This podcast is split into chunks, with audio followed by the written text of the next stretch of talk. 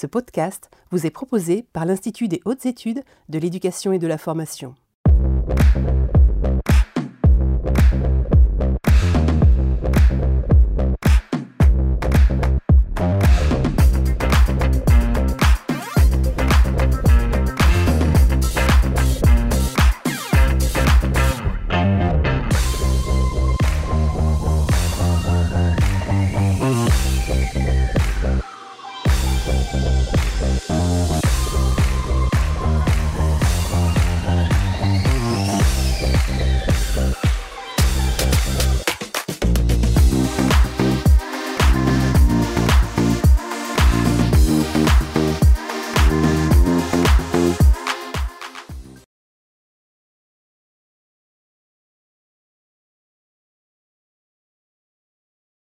Bonjour à tous, eh bien écoutez, nous sommes euh, ravis de vous retrouver pour un nouveau numéro des mardis de l'IH de ZEF. Vous savez que c'est une série de directs que nous avons mis en place de manière mensuelle et à partir du mois de février de manière bimensuelle d'ailleurs.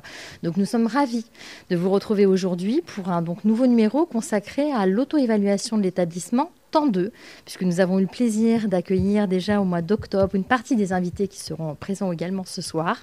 Et donc euh, l'objectif, c'est vraiment de pouvoir... Euh, continuer à réfléchir avec vous euh, sur ces questions d'auto-évaluation de l'établissement et même d'aller un petit peu plus loin.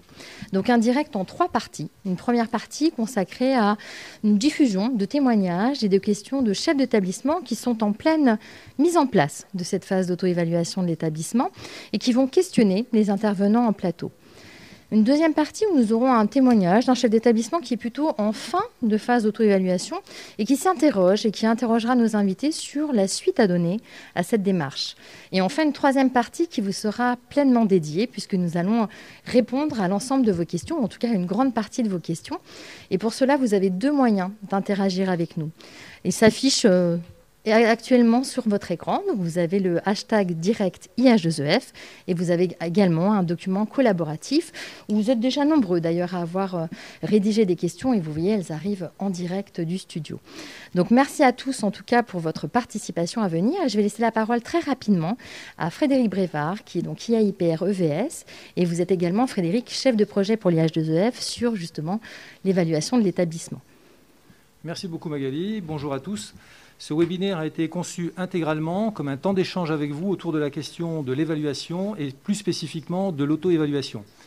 Pour répondre aux questions que vous vous posez, nous avons le plaisir et l'honneur d'accueillir dans le studio de l'IH2EF Madame Béatrice Gilles, qui est présidente du Conseil de l'évaluation de l'école, Monsieur Laurent Noé, qui est secrétaire général du Conseil d'évaluation de l'école, Monsieur Philippe Velten, directeur adjoint de cabinet de la rectrice de l'Académie de Dijon, et M. Christian Marcon, qui est professeur d'université, spécialiste des sciences de l'information et de la communication.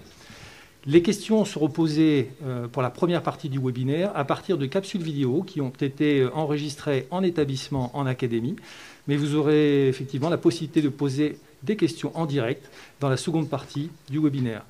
Mais je cède tout d'abord la parole à Mme Béatrice Gilles euh, pour l'ouverture de ce webinaire. Merci beaucoup.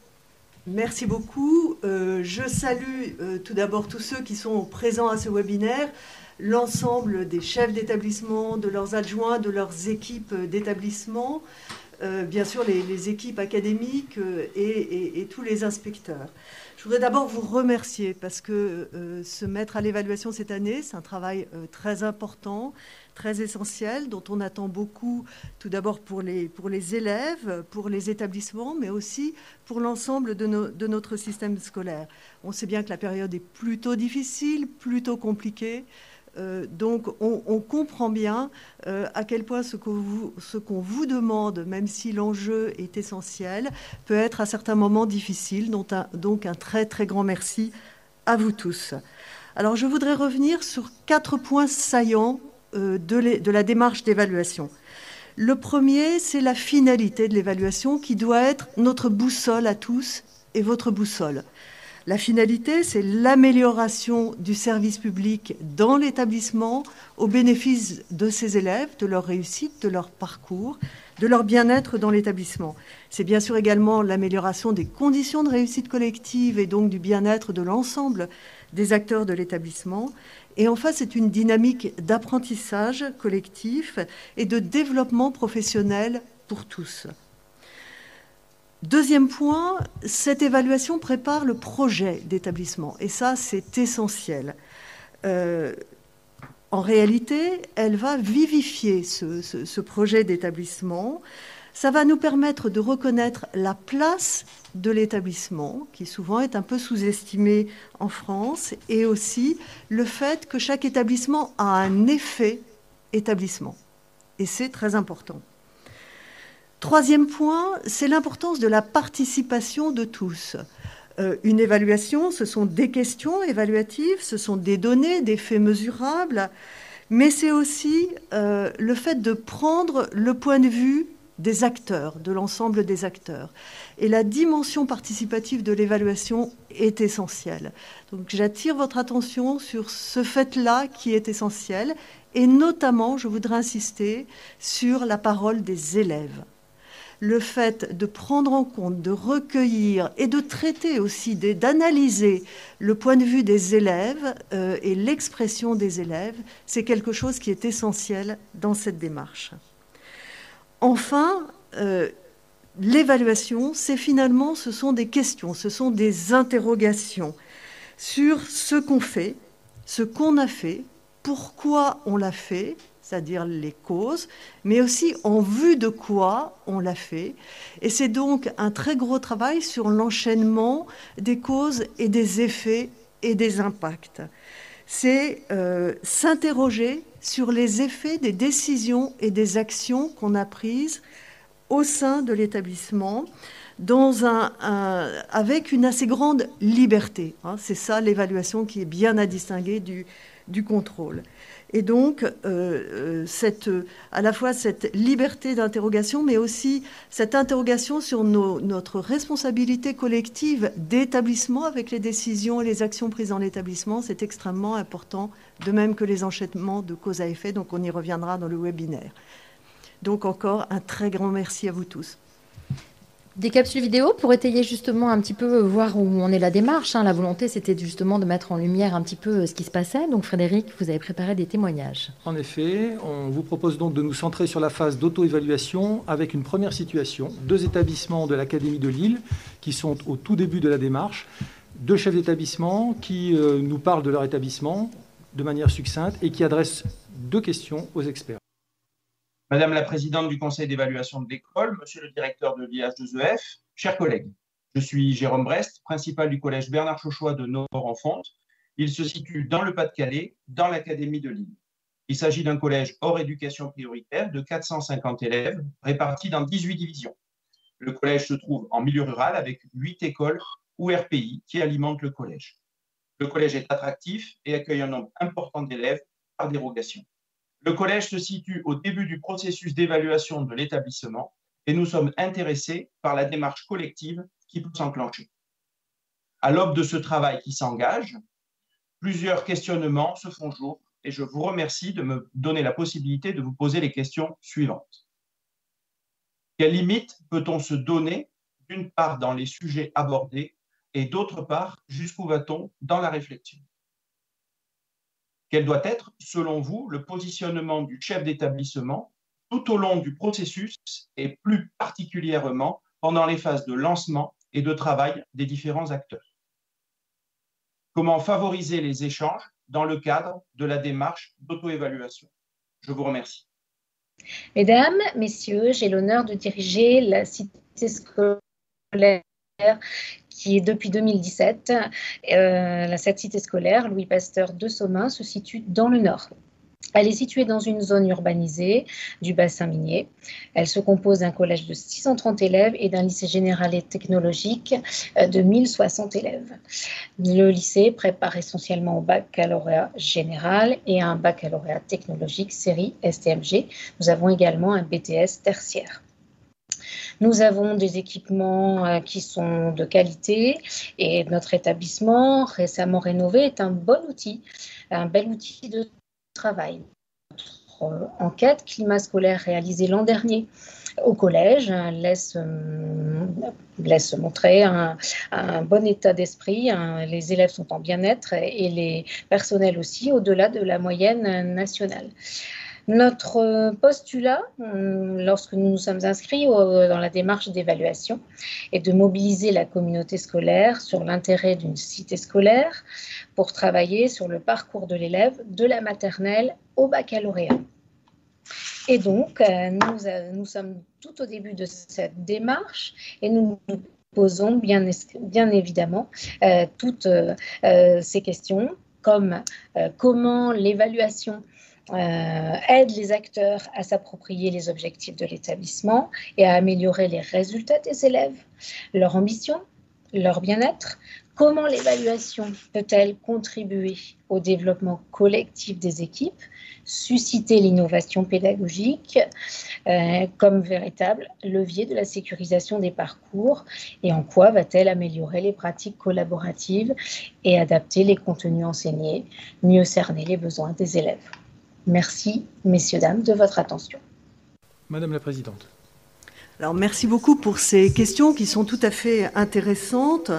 Donc, euh, quelles limites peut-on se donner et jusqu'où va-t-on dans la réflexion? C'est une question euh, tout à fait euh, essentielle.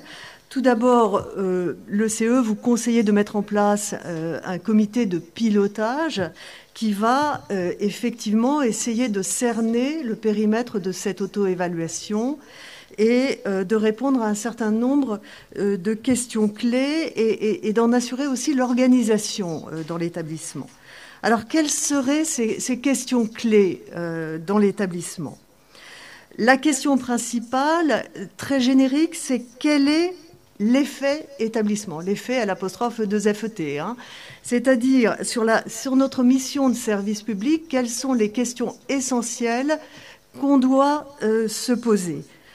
Alors, à titre d'exemple, mais vous voyez bien, vous allez tout de suite voir que ça n'est pas simplement un exemple, c'est une question euh, essentielle.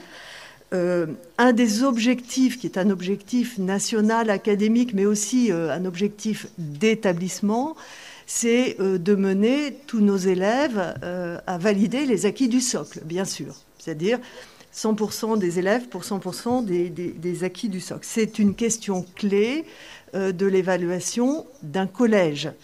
Par exemple, hein, et, ces 100% d'acquis, c'est bien sûr des, acquis euh, euh, disciplinaires, mais c'est aussi des acquis en matière de citoyenneté, en matière de compétences socio-émotionnelles des élèves. Finalement, où en est-on? Où en est-on dans l'établissement?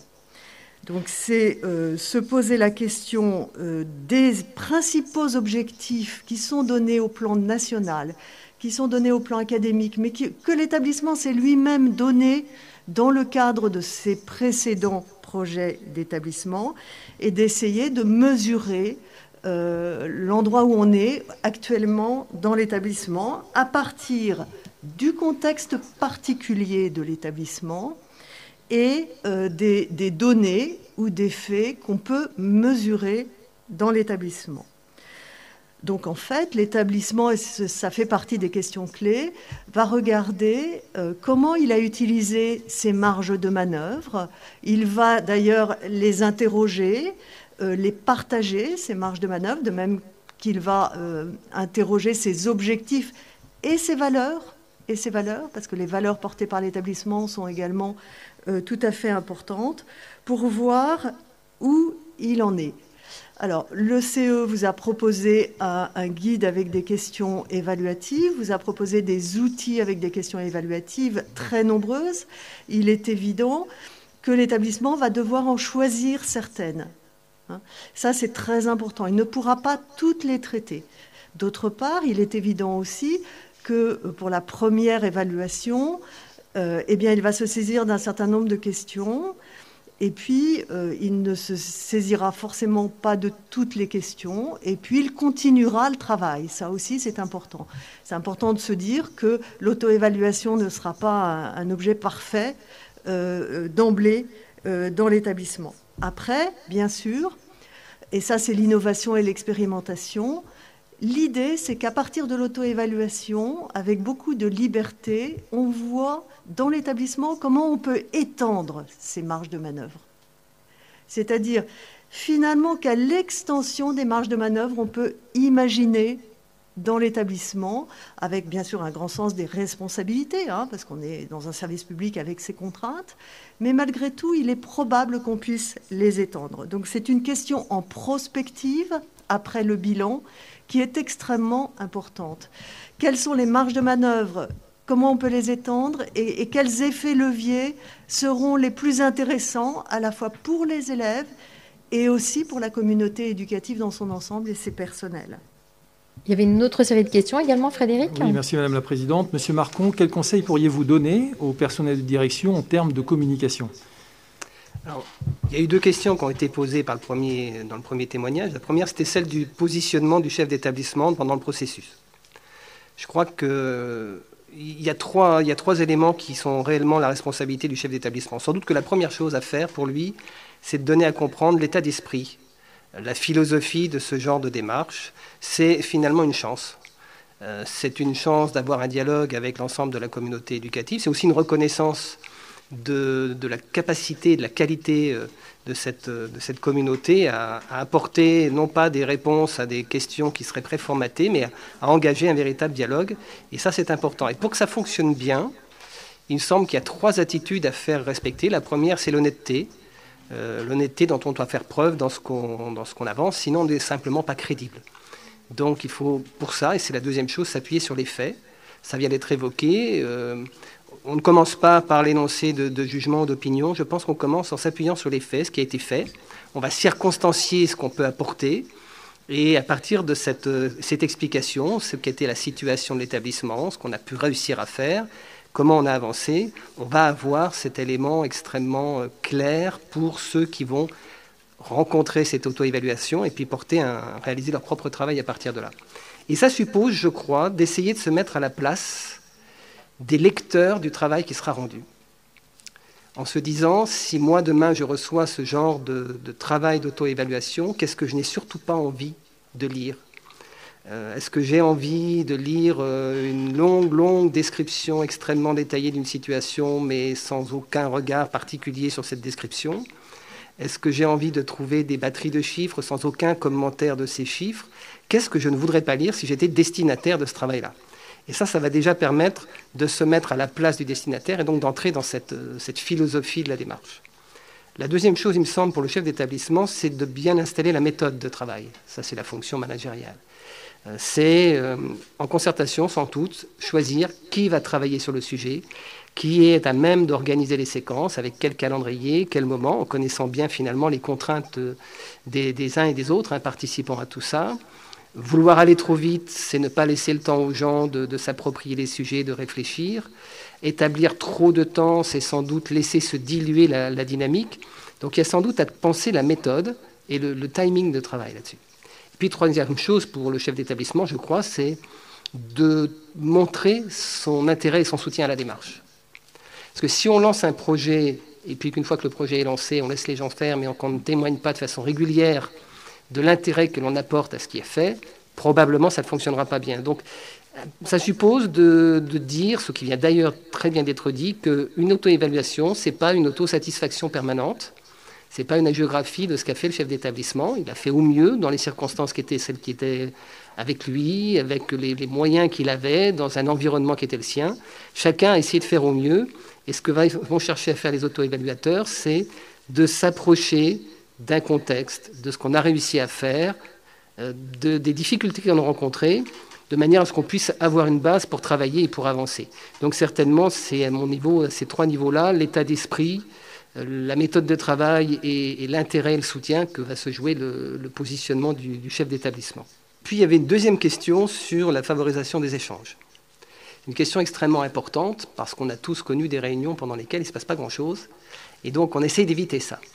Et je crois qu'il y a quatre euh, éléments importants. C'est qu'un échange, ça s'organise. Un échange, ça se stimule. Ça se concrétise par quelque chose. Et enfin, ça se respecte ça s'organise, et ça, c'est le travail sans doute du chef d'établissement, de dire pour que l'échange ait lieu, il faut créer des conditions pour qu'il se passe bien.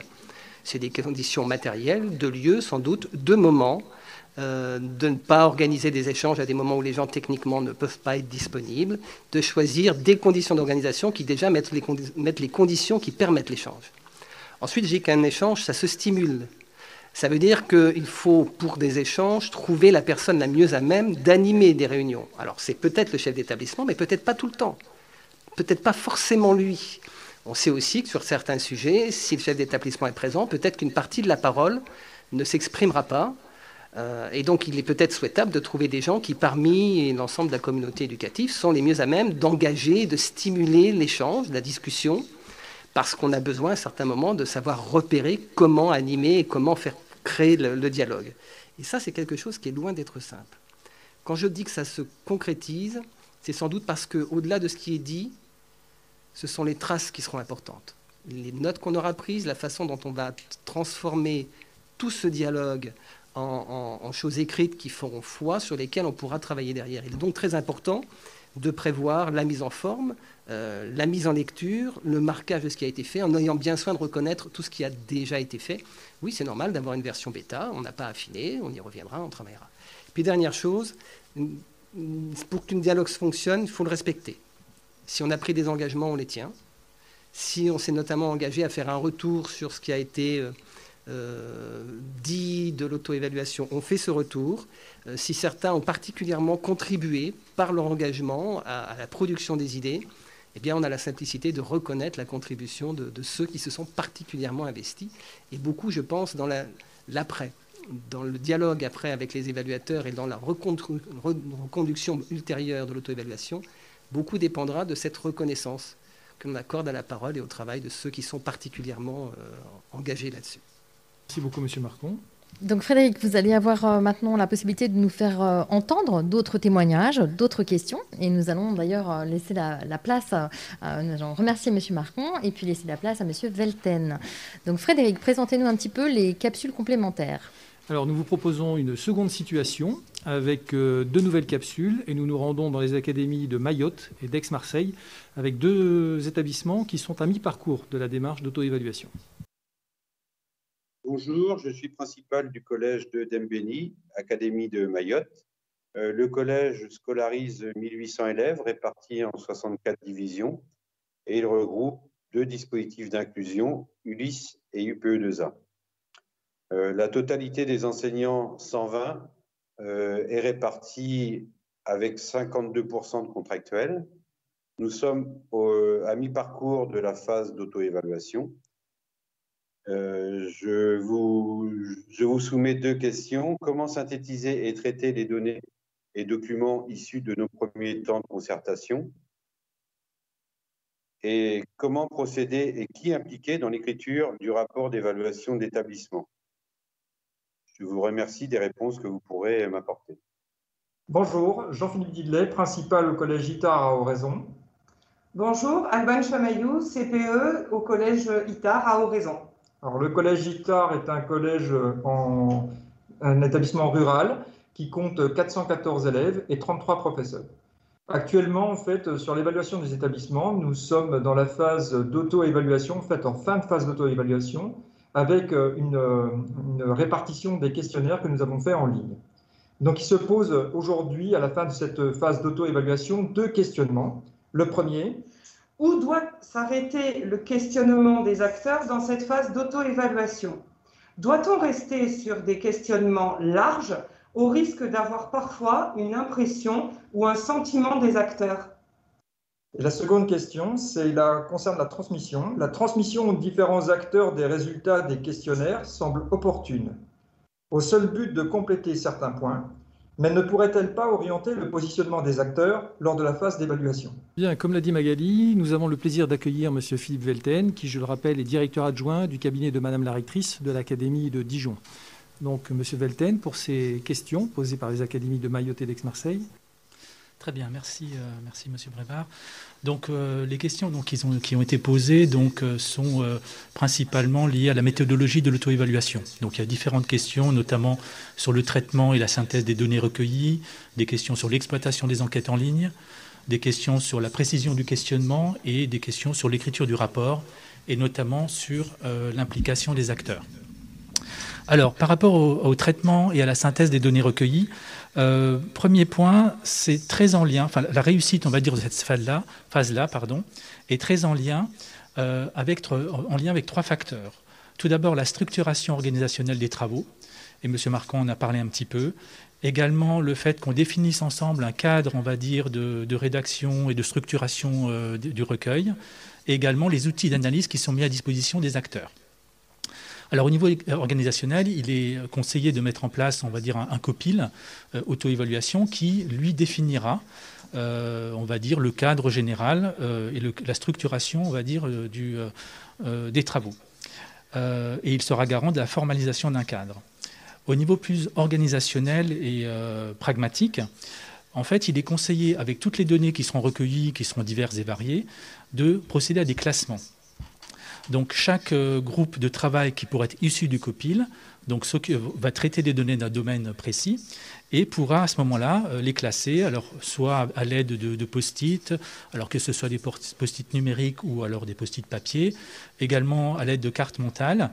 Et il s'agira donc, donc de classer ces différentes données pour qu'après, la synthèse s'appuie sur ce premier classement. Donc c'est une phase nécessaire pour arriver à un classement, pour arriver à déterminer des points forts et des réussites, des points de vigilance, des marges de progrès, des objectifs et des actions à développer. Alors maintenant, un petit point sur l'exploitation des enquêtes en ligne. Euh, et notamment sur le fait qu'elle pourrait orienter le positionnement des acteurs, hein, si, c'est la question qui a été posée. Alors, pour éviter ce positionnement, premier point, il est important que les résultats des enquêtes en ligne euh, soient, on va dire, euh, transmises, soient recueillis en amont du travail des groupes de travail. Hein, parce que si c'est fait pendant et après, ça va effectivement pouvoir avoir une influence qui n'est pas forcément intéressante à, à, voir. Autre point, les enquêtes en ligne, où les questionnaires doivent être considérés en fait pour ce qu'ils sont. C'est-à-dire que ces enquêtes en ligne ne donnent pas des réponses, elles ne font que poser des questions. Elles vont recueillir des ressentis, des impressions, euh, et qui pourront ensuite être approfondies. Alors je vais vous donner un exemple.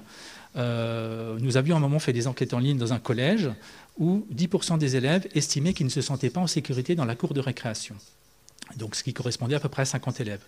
Donc c'est un constat qui a été fait, on n'a pas eu la réponse. Après, il a fallu, donc à ce moment-là, approfondir cette question-là. Et cette question-là a été prise en charge par le chef d'établissement pour essayer de comprendre. Vous voyez bien, les enquêtes en ligne, il faut bien les positionner là où elles sont. Autre point, c'est la question de la précision du questionnement. Euh, est-ce que le questionnement est large? Comment est-ce qu'on le rend plus précis? Euh, alors déjà, il, faut s'appuyer bien sur les, questions essentielles, euh, et, Madame la Présidente du Conseil d'évaluation de l'école l'a précisé juste avant. Euh, la, question, c'est que obligatoirement, vous allez à un moment donné être euh, dans un débat, on va dire, dans un débat où les, différents acteurs vont donner des impressions, vont, euh, on va dire, vont, vont, on va dire, donner quelques suggestions, mais qui ne seront pas structurées.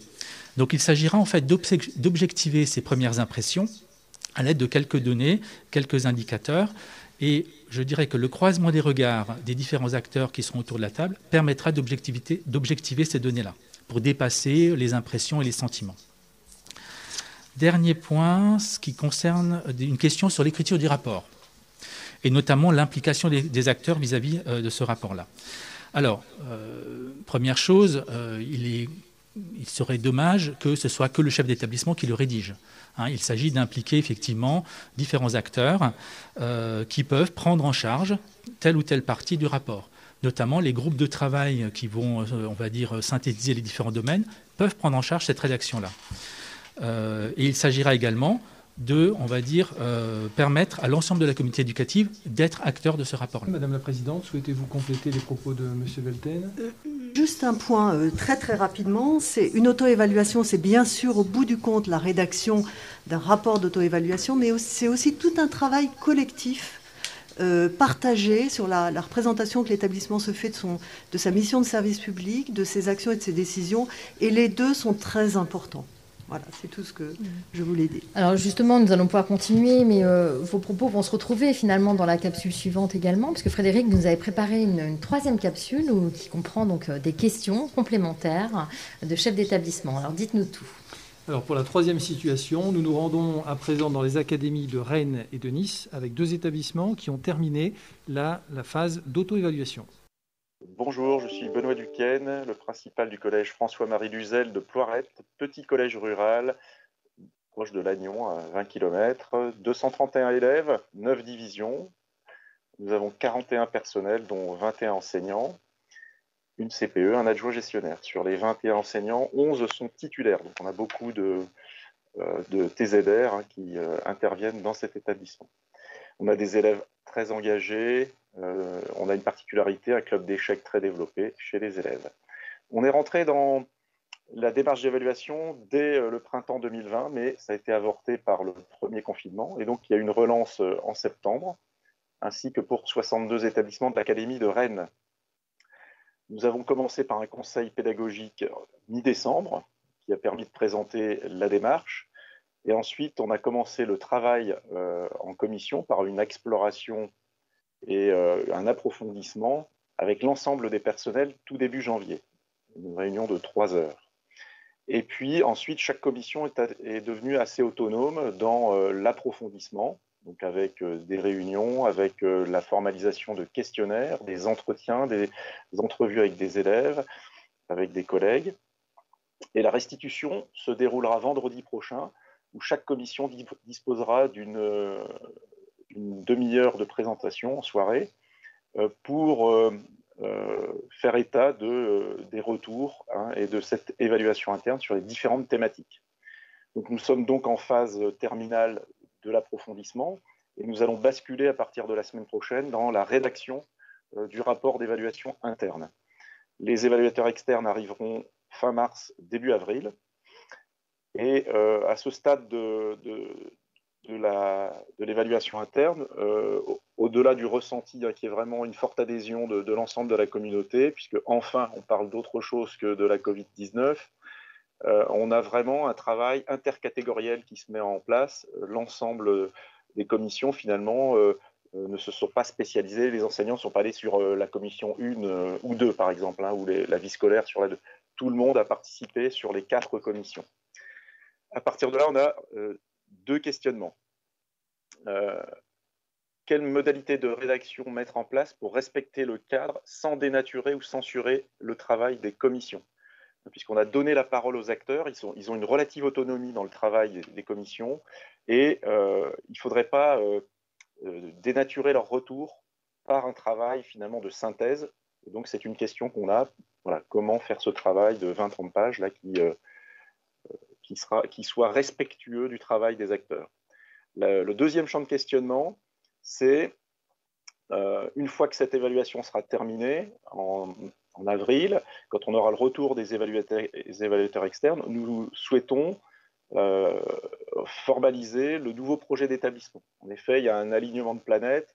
Euh, l'ancien projet, c'était sur la période 2015-2019, il est désormais obsolète.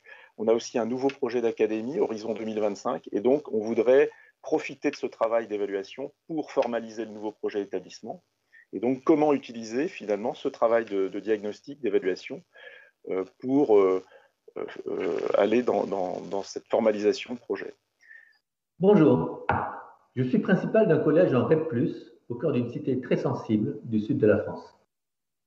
Le principal adjoint et moi-même avons abordé avec sérénité et volontarisme cette phase d'auto-évaluation voulue comme une introspection collective. Nous avons recherché une forte participation pour aboutir à une large diffusion et adhésion pour que ce soit un point d'étape du travail passé et une caution pour le travail à venir. Nous avons adapté le travail de concertation au contexte sanitaire. Si des réunions en présentiel ont été organisées, une collaboration dématérialisée a été mise en place par le principal adjoint pour recueillir les contributions. Lors de la réunion, avec les parents d'élèves élus, nous nous sommes appuyés sur un Prési, un logiciel de présentation, pour faciliter l'appropriation et les échanges. Véritable fruit de la réflexion du collectif du collège, le document final montre les points très positifs de notre politique éducative, mettant en valeur le travail réalisé par les enseignants et soulignant, sans complaisance, les points de vigilance. Nous espérons que l'auto-évaluation et l'évaluation vont contribuer à l'amélioration de la qualité de notre politique éducative, avec une augmentation des résultats des élèves, comme une amélioration des conditions d'enseignement et d'apprentissage en favorisant la réflexion collective et la mise en œuvre une stratégie dans l'établissement avec comme objectif la réussite des élèves. Deux questions s'imposent. Comment maintenir une dynamique de changement suite à l'auto-évaluation? Comment articuler l'auto-évaluation et la politique de réseau et de cité éducative? Nous accueillons à présent dans le studio de l'IH2EF M. Laurent Noé, secrétaire général du Conseil d'évaluation de l'école. Bonjour. Donc sur la première question de cette euh, séquence, euh, les intervenants reviennent sur les modalités de rédaction qui ont été déjà évoquées par la présidente Béatrice Gilles et Philippe Velten notamment. Et notamment, il est évoqué la dualité apparente entre le respect du cadre et euh, la censure éventuelle euh, des travaux des, commissions ou le fait de les dénaturer. Donc il a déjà été évoqué le fait que l'essentiel finalement dans les commissions, dans tout le travail qui va être conduit dans l'établissement, c'est de répondre aux questions qui concernent l'établissement, qui concernent les décisions prises dans l'établissement, ce que l'établissement a cherché à faire et les effets justement de ces décisions. Dès lors, toute question qui est dans cette formulation-là, qui concerne ces thématiques, est évidemment pleinement dans le cadre. Quand il s'agit de définir le cadre, vous le savez, la présidente l'a rappelé, les outils qui sont donnés par le Conseil sont des outils, ils restent des outils, et donc la bonne problématique, c'est celle qui est adaptée à l'établissement. Dès lors, en fait, la censure n'a pas lieu de se poser comme concept, puisque toutes les parties prenantes donnent leur point de vue sur ce que fait l'établissement, ce qui ne signifie évidemment pas que dans la rédaction finale, tout restera présent dans le rapport. Il y a donc deux éléments à prendre en compte, et ça a été déjà évoqué, c'est que les éventuelles différences de point de vue soient non seulement juxtaposées, ce qui serait une première façon de, laisser s'exprimer tout le monde et puis de juxtaposer les points de vue, mais que les différentes parties prenantes puissent échanger sur ces points de vue et donc qu'ils euh, essaient de se mettre en projet en euh, formalisant et explicitant justement ces différences et en essayant, sinon de les résoudre, du moins d'avancer quand même dans le sens du projet. Et ensuite, il y a effectivement ce qui est gardé par l'établissement, c'est-à-dire quelles sont les traces finalement de ces échanges, de ces groupes de travail. Et là, euh, en parallèle du rapport d'auto-évaluation qui effectivement se doit d'être synthétique, il est tout à fait possible, voire souhaitable, que pour la mémoire de l'établissement, eh bien, il y ait des états qui soient conservés, de comptes rendus de réunions, où précisément, justement, les parties prenantes qui ont euh, évoqué des, points de vue eh peuvent les retrouver et ça peut se transmettre dans l'établissement dès lors que le projet vit et que euh, l'établissement justement construit son histoire. Donc ça c'est la première chose. Il n'y a pas lieu justement de dénaturer, mais de synthétiser et ensuite éventuellement de conserver l'ensemble de ce qui a été évoqué puisque ça sera toujours utile pour euh, évidemment que l'établissement continue à vivre dans son projet. La deuxième question portait sur la formalisation du projet d'établissement et le lien qu'il y avait. La présidente Béatrice Gide l'a évoqué euh, dès le début de cette intervention. Le projet d'établissement et le cœur même de la euh, démarche d'évaluation sont liés intrinsèquement. Et euh, nous avons tendance à dire qu'une fois que l'établissement a formalisé finalement un projet stratégique éclairé par l'évaluation externe, qu'il a ensuite formalisé un plan d'action et un plan de formation, eh bien l'ensemble de ces documents, de ces idées constitue d'une certaine manière le projet d'établissement. Et donc si l'établissement souhaite que ceci s'appelle projet d'établissement, eh bien c'est exactement ce qu'il a fait. Il n'y a pas de travail supplémentaire à faire a priori. Donc le lien est absolument essentiel entre évaluation et projet d'établissement. Donc deux questions euh, qui sont importantes. Comment maintenir la dynamique de, changement? Suite à l'auto-évaluation. Alors, quelques conseils. Tout d'abord, engranger toute la capacité coopérative qui, qui, se sera fait jour pendant l'auto-évaluation. Euh, et ça, c'est très important, et la, poursuivre. C'est bien sûr l'organisation, euh, le fait de faire subsister des groupes de travail qui, se sont tenus pendant l'auto-évaluation et qui euh, pourront se poursuivre parce qu'ils ont un intérêt particulier pour, l'établissement. c'est bien sûr eh bien, faire vivre le projet d'établissement, continuer sur le projet d'établissement et, et, le faire vivre, et, et continuer à à engranger également la capacité d'auto-évaluation de l'établissement en continu, c'est-à-dire à chaque décision importante de l'établissement, eh bien se dire comment je peux euh, auto-évaluer ce que je suis en train de décider et de mettre en place pour effectivement euh, bénéficier euh, de cela. Alors, une question importante sur l'auto-évaluation et la politique de réseau et de cité éducative. Alors, une petite précision, dans le guide des questions évaluatives, dans le domaine 4, c'est-à-dire l'établissement dans son environnement partenarial, on interroge, on propose que les établissements s'interrogent sur leur contribution, la contribution propre de l'établissement vis-à-vis des réseaux auxquels il appartient et quelle est la contribution des réseaux à la vie de l'établissement. Donc ça, ce sont deux questions essentielles qui sont posées dans le domaine 4 et qui permettent pour partie de répondre à cette question-là.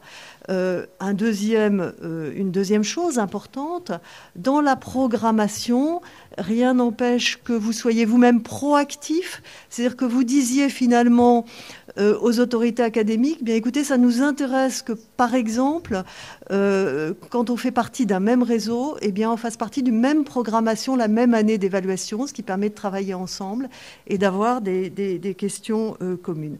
Par ailleurs, eh bien, évidemment, euh, le CE va travailler à l'articulation également de ces différentes évaluations finalement, dans vos propos depuis le début du direct, vous avez déjà soulevé des pistes pour la suite, puisqu'en effet, dans cette deuxième partie, euh, nous allons évoquer euh, les suites à donner. Euh, quid? Que se passe-t-il après cette phase d'auto-évaluation? Vous avez fait émerger déjà des habitudes, des attitudes, des marges de manœuvre, des effets, des leviers. Donc on va s'appuyer, Frédéric, sur le témoignage d'un chef d'établissement, et puis nous verrons ensuite que faire après cette phase d'auto-évaluation. Effectivement, dernière situation, dernière capsule, et nous nous rendons dans l'académie de Clermont-Ferrand avec un établissement qui a terminé à la fois la phase d'auto-évaluation et la phase d'évaluation externe et qui a donc un questionnement spécifique. Bonjour, donc Richard euh, Como, je suis principal du collège d'Aubière euh, dans la périphérie de Clermont. Euh, c'est un collège de 820 élèves et donc 60, une soixantaine de professeurs avec un public euh, qu'on peut dire plutôt favorisé. Hein. Voilà, donc nous avons été évalués euh, en octobre 2020. Euh, Cette évaluation a, eu lieu sur deux jours avec trois évaluateurs e-, externes. Voilà. en, ce qui me concerne, l'idée, c'est de savoir à quoi servira le rapport lorsqu'il sera transmis aux, collectivités territoriales. Euh, pourquoi, donc pour qui, dans quel objectif. Ensuite, euh, une autre question concernerait plutôt euh, l'utilisation du rapport pour le pilotage tout au long des cinq années qui suivront donc cette évaluation.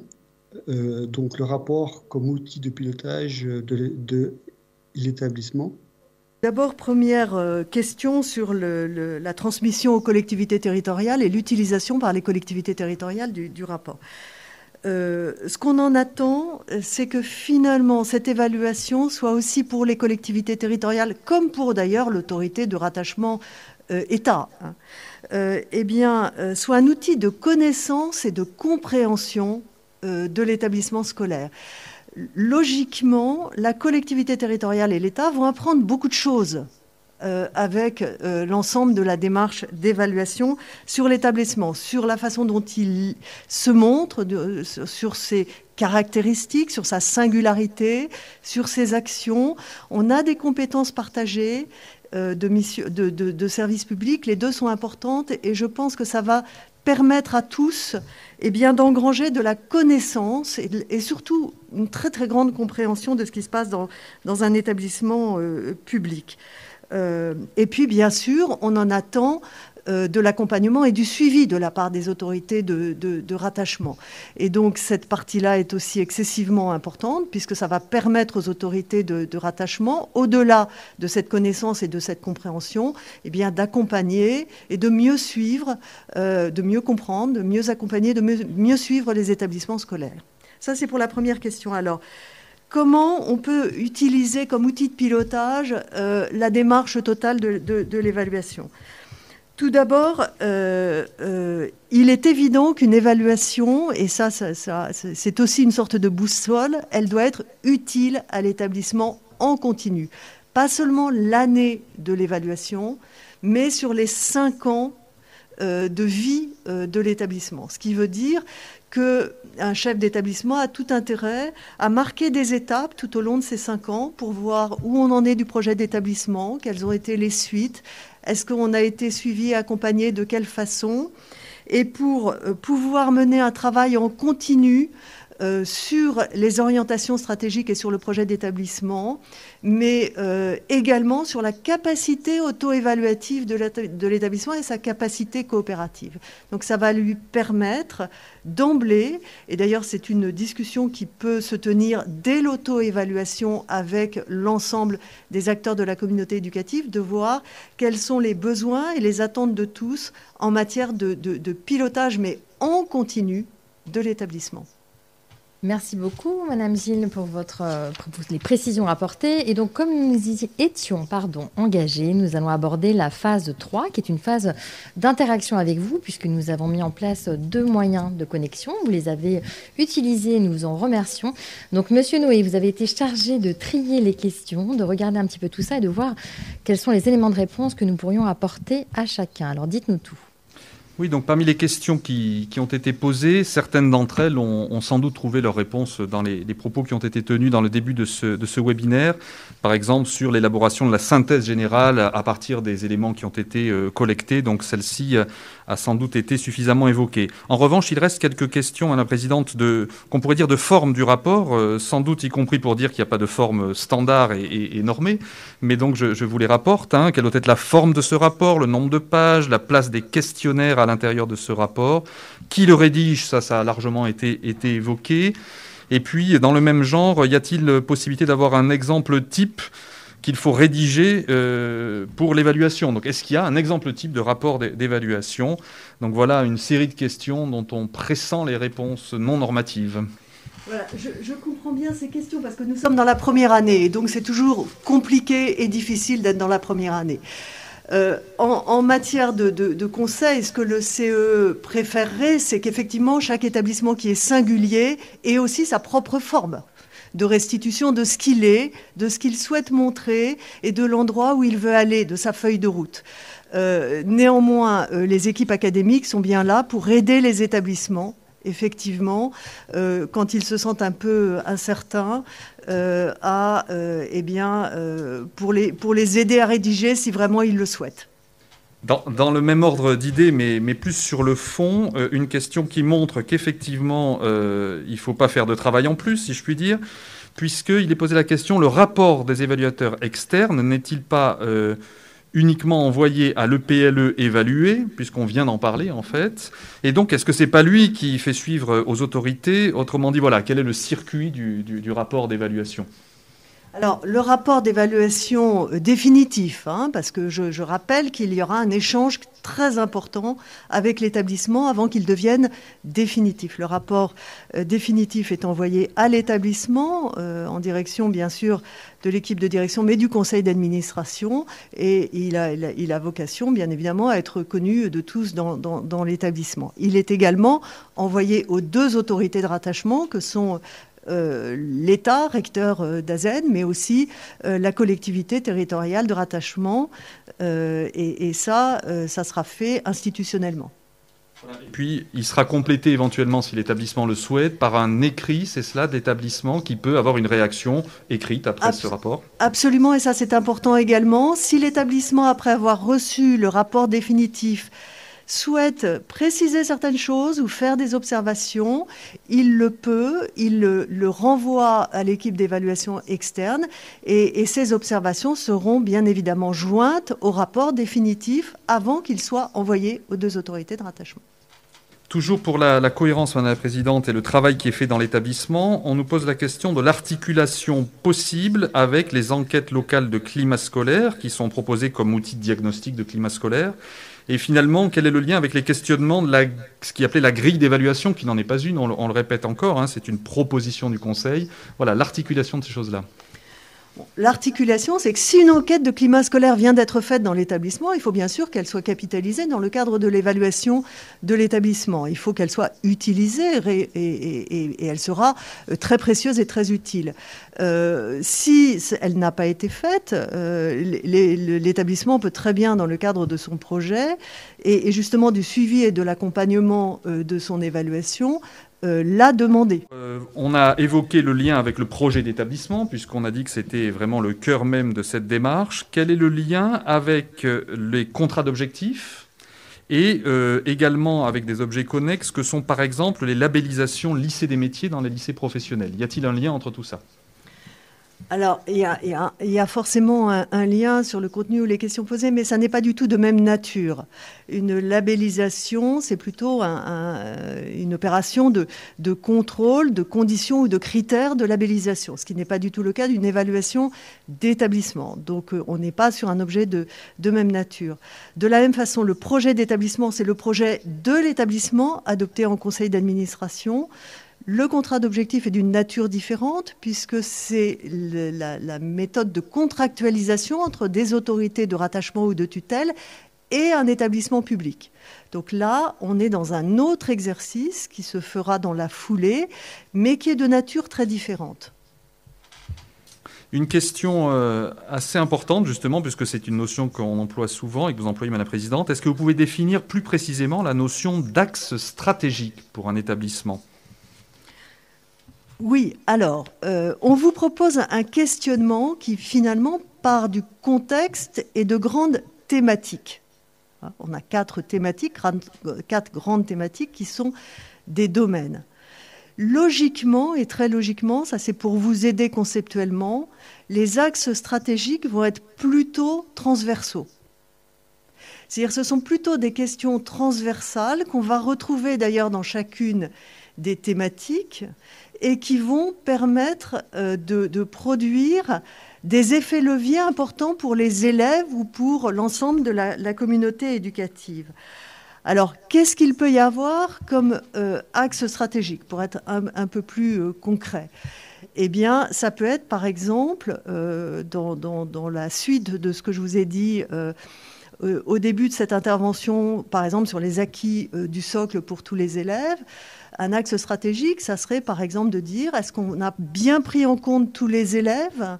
Est-ce qu'il y a des élèves qu'on doit prendre en compte particulièrement, à la fois pédagogiquement, à la fois en vie scolaire, mais à la fois aussi euh, dans la préoccupation managériale de l'établissement et, comment, par exemple un autre axe stratégique, par exemple, mais ce sont des exemples. Hein. Ce que je dis n'a pas du tout vocation à être modélisant, parce que c'est chacun qui sait dans son établissement où sont ces, axes stratégiques Un autre axe stratégique transversal à l'ensemble des domaines, ça peut être par exemple quel est le rôle et la responsabilité qu'on donne aux élèves dans leur propre formation et éducation. Par exemple, est-ce que ce rôle, il est pensé? Est-ce qu'il est réfléchi? Est-ce qu'il y a des actions particulières euh, sur, cet axe? Ce sont des, axes stratégiques importants. On peut avoir d'autres axes stratégiques un peu plus managériaux. Quelles sont les modalités de reconnaissance et d'écoute dans l'établissement, par exemple? Euh, Ça peut être aussi une question qui peut être essentielle compte tenu du contexte ou compte tenu de, la singularité de l'établissement. Mais vous voyez, je serais bien en peine de... je voudrais surtout pas être modélisante, hein, euh, c'est très clair, parce que c'est vraiment un travail de l'établissement que de proposer ses propres orientations stratégiques. L'important aussi, c'est qu'il aille jusqu'à l'opérationnel. C'est-à-dire qu'il ne suffit pas d'avoir conceptuellement un axe stratégique, il faut savoir quel type d'actions vont faire le plus d'effet. Et ça, c'est aussi extrêmement, extrêmement important. Donc on va jusqu'au plan d'action et jusqu'au plan de formation, c'est-à-dire quel besoin de formation on a pour mettre en œuvre ce qu'on a dit qu'on avait intérêt à faire dans l'établissement. Une question à la présidente sur des, périmètres, mais vous y avez déjà en partie répondu, c'est-à-dire sans doute un, chef d'établissement de collège qui dit est-ce qu'il n'est pas possible finalement d'associer la démarche d'auto-évaluation de l'OPLE avec le réseau des écoles euh, du secteur de, recrutement? Donc voilà, ça permet de parler euh, du travail du CE sur le premier degré qui est en cours et, de ce que vous avez dit sur la programmation. Alors, nous sommes au travail sur un, cadre d'évaluation pour le premier degré qui n'est pas du tout à, ce jour euh, bouclé et, qui devrait euh, être arrêté par le CEE e d'ici la fin de l'année scolaire pour être mis en œuvre à partir de, l'année prochaine. Donc, effectivement, il y, aurait du sens à ce qu'on puisse articuler les choses. Mais ça, c'est vraiment à la disposition des recteurs qui sont en charge de la, programmation et puis euh, de considération tout simplement de faisabilité euh, très très concrète euh, au sein des académies. Mais entamer cette, cette, réflexion au sein des, des académies paraît tout à fait pertinent. Madame la Présidente, euh, on vous garde encore un peu avec nous pour le discours conclusif puisque nous arrivons tout doucement à la fin de ce direct et nous allons laisser la parole à ma collègue Sylvaine Paul qui est ingénieure documentaire et qui va, comme chaque mardi, en fait, chaque direct de la collection des mardis de l'IH2EF, vous présenter une infographie de synthèse et des ressources complémentaires. Donc je laisse la parole à Sylvaine. Merci chers collègues. Bonjour à tous, je suis ravie de vous retrouver pour faire un petit point ressources en fin d'émission sur la thématique de l'auto-évaluation des établissements. Pour ce faire, nous allons aller faire un petit tour sur le site du conseil d'évaluation de l'école, le C2E. Voici donc la page d'accueil avec la présentation de l'équipe et de leur mission et du programme de travail. Ce qui va nous intéresser, nous, pour le moment, c'est le chapitre sur l'évaluation des établissements avec le document de référence, document de cadrage, et on va faire un petit zoom sur les ressources proposées. Donc première ressource, le glossaire, les 50 mots de l'évaluation et leur application à l'évaluation des établissements. On ne va pas les détailler un par un, mais je vous présente un petit peu euh, l'aspect pour que vous voyez à quoi ça ressemble. J'essaye de ne pas aller trop vite pour ne pas vous donner le mal de mer. Et voilà donc la liste des 50 mots qui sont détaillés dans ce document. Rien, ça va très court. Donc sur le site du Conseil de l'évaluation de l'école, donc euh, le C2E, on va retrouver également donc euh, des documents importants, les boîtes à outils. Alors ces boîtes à outils, même chose, je vous les présente rapidement. Voici à quoi ça ressemble. Donc des fiches à consulter, des fiches support sur quatre domaines. C'est une mine de documents, n'hésitez pas à parcourir l'ensemble du site. On y retrouvera également les, trois rapports clés donc, euh, qui, ont été, euh, qui ont servi de base à l'élaboration de tout ce dispositif. Notamment un rapport de l'inspection générale sur l'évaluation des établissements par les académies, qui a été donc euh, remis au ministre en 2017. Juste un petit coup d'œil, vous allez voir la page d'accueil. Avec le nom des coordinateurs. Un deuxième rapport donc, euh, de la Cour des comptes, l'éducation nationale, organiser son évaluation pour améliorer sa performance, qui a été également remis donc, en décembre 2017, que je vous présente ici. Et un dernier rapport de l'Assemblée nationale, l'organisation de la fonction d'évaluation du système éducatif, donc qui a été remis, lui, en, septembre 2018. Pardon. Et le voici. Voilà. Donc tous ces documents, je vous le rappelle, sont accessibles sur le site du C2E, donc n'hésitez pas à les consulter, ainsi que l'ensemble des ressources qu'il propose. Bien, voilà pour les ressources du C2E. Je vous rappelle également qu'un parcours d'auto-formation euh, est disponible sur Magister, sur l'évaluation. Il est accessible donc sur authentification avec euh, identifiant et mot de passe. Je vous donne rendez-vous sur le site de l'IH2EF avec toutes ces ressources euh, à votre disposition. Vous y trouverez tous les replays des émissions précédentes ainsi que les infographies avec la reprise des ressources présentées à chaque émission. N'hésitez pas à nous contacter, bah, toujours via le site, hein, euh, pour avoir éventuellement des conseils de lecture ou poser des questions si vous en avez. Il me reste à vous remercier de votre attention et de vous rappeler, de vous donner rendez-vous le 16 février pour euh, le prochain direct du mardi.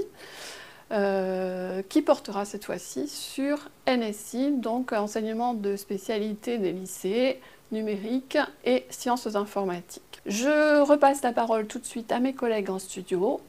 Au revoir à tous, à très bientôt. Comme l'a dit Magali, nous arrivons au terme de ce webinaire et je cède la parole à Madame la Présidente pour les propos conclusifs. Merci beaucoup et merci à tous. Ce que je souhaite, c'est rappeler à quel point nous souhaitons tous que, cette évaluation soit utile à l'établissement, pas seulement l'année de l'évaluation, mais pendant les, cinq ans.